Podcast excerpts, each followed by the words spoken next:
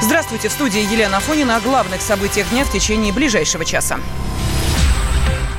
В Кремле подтвердили неизменность позиции по Керченскому инциденту. Пресс-секретарь президента Дмитрий Песков заявил, что судьбу украинских моряков должны решить российские следствия и суд. В субботу Международный трибунал по морскому праву ООН постановил, что Москва должна освободить моряков и вернуть суда Киеву. Обеим сторонам необходимо предоставить отчеты до 25 июня. Россия заранее объявила, что не будет участвовать в слушаниях.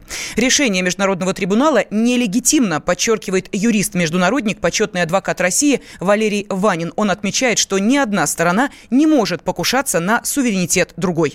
Под этим страшным словом «трибунал», которое нам известно со времен Нюрнбергского трибунала, кроется всего лишь арбитражный третейский суд. Третейский суд не имеет юрисдикции, не имеет прав в отношении той страны, которая добровольно не дала согласия на рассмотрение спора.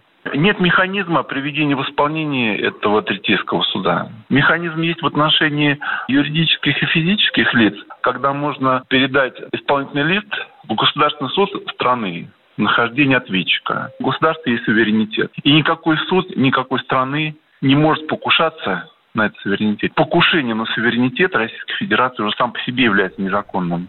В ноябре прошлого года три корабля ВМС Украины нарушили российскую границу, следуя в сторону Керченского пролива.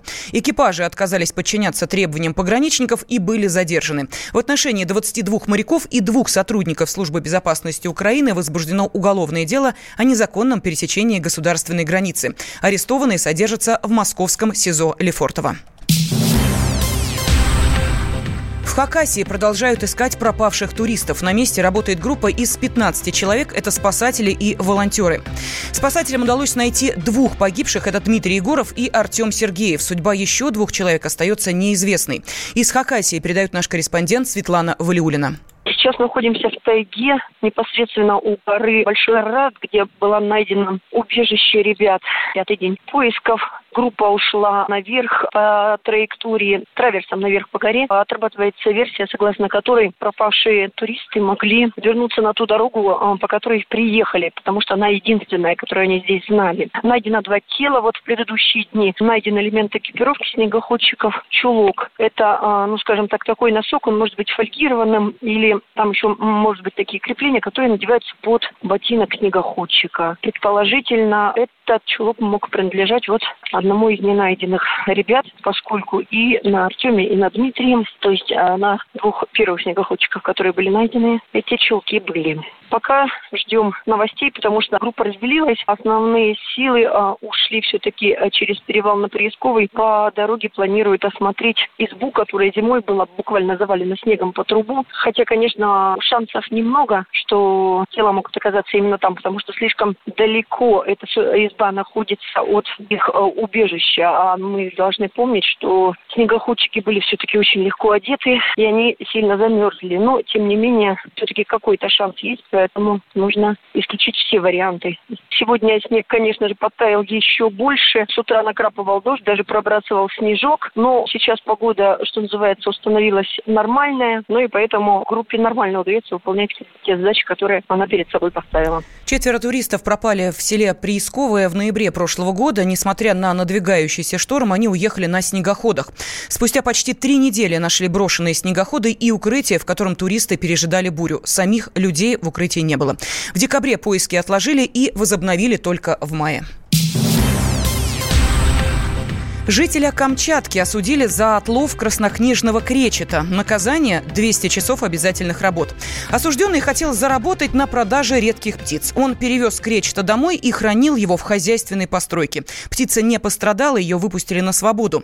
Экологи предупреждают, многие виды животных на грани вымирания. Для их защиты необходимо, не откладывая, принять новые законы. Валерия Лысенко подробнее.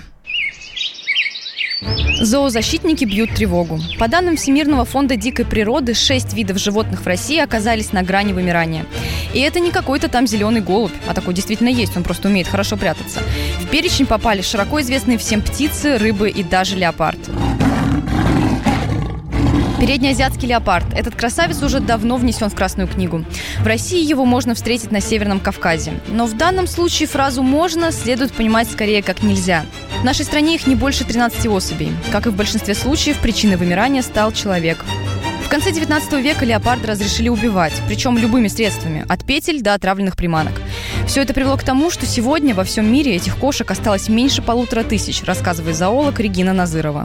Они же скрытные, просто понятно, что повышение площади садов, в горах э, фруктовых повышение площадей под выпас, деятельность э, пастухов, которые всегда с собаками, которые всегда с ружьями. Ну, где-то еще буквально там, не знаю, до 70-х годов э, никогда не отказывали себе пастухи в удовольствии, так называемым, отстрелять вид, если он попадался.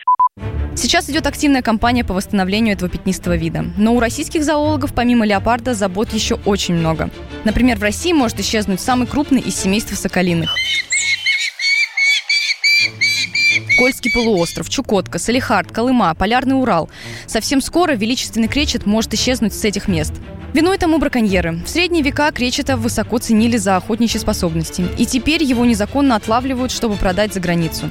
Цена одной особи на черном рынке почти 2 миллиона рублей. Спасать исчезающие виды нужно немедленно, призывает руководитель программы Фонда по сохранению биоразнообразия Владимир Криве. Например, в опасности находится сахалинный осетр. Он эндемик, поэтому, если рыба исчезнет, восстановить ее будет невозможно. Несмотря на новый список вымирающих видов, в Фонде дикой природы России немного успокоили. Популяция некоторых животных, находившихся на грани исчезновения в 20 веке, сейчас растет. Среди них амурские тигры и дальневосточные леопарды, продолжает Владимир Криве. Если говорить про дальневосточного леопарда, основной эффект сыграл создание огромной охраняемой территории, национальный парк, в который вошел маленький существовавший ранее заповедник, так называемый земля леопарда, то сейчас под жесткой охраной находится практически весь ареал. И, соответственно, благодарно на это откликнулся. И в последние десятилетия численность выросла с 35 примерно особей до сейчас их уже более 100. Зоологи требуют, новые меры для сохранения исчезающих видов должны быть закреплены на федеральном уровне. Прежде всего, нужно ужесточить наказание для браконьеров, расширить заповедники и наладить международное сотрудничество. Валерия Лысенко, Егор Зайцев, радио «Комсомольская правда».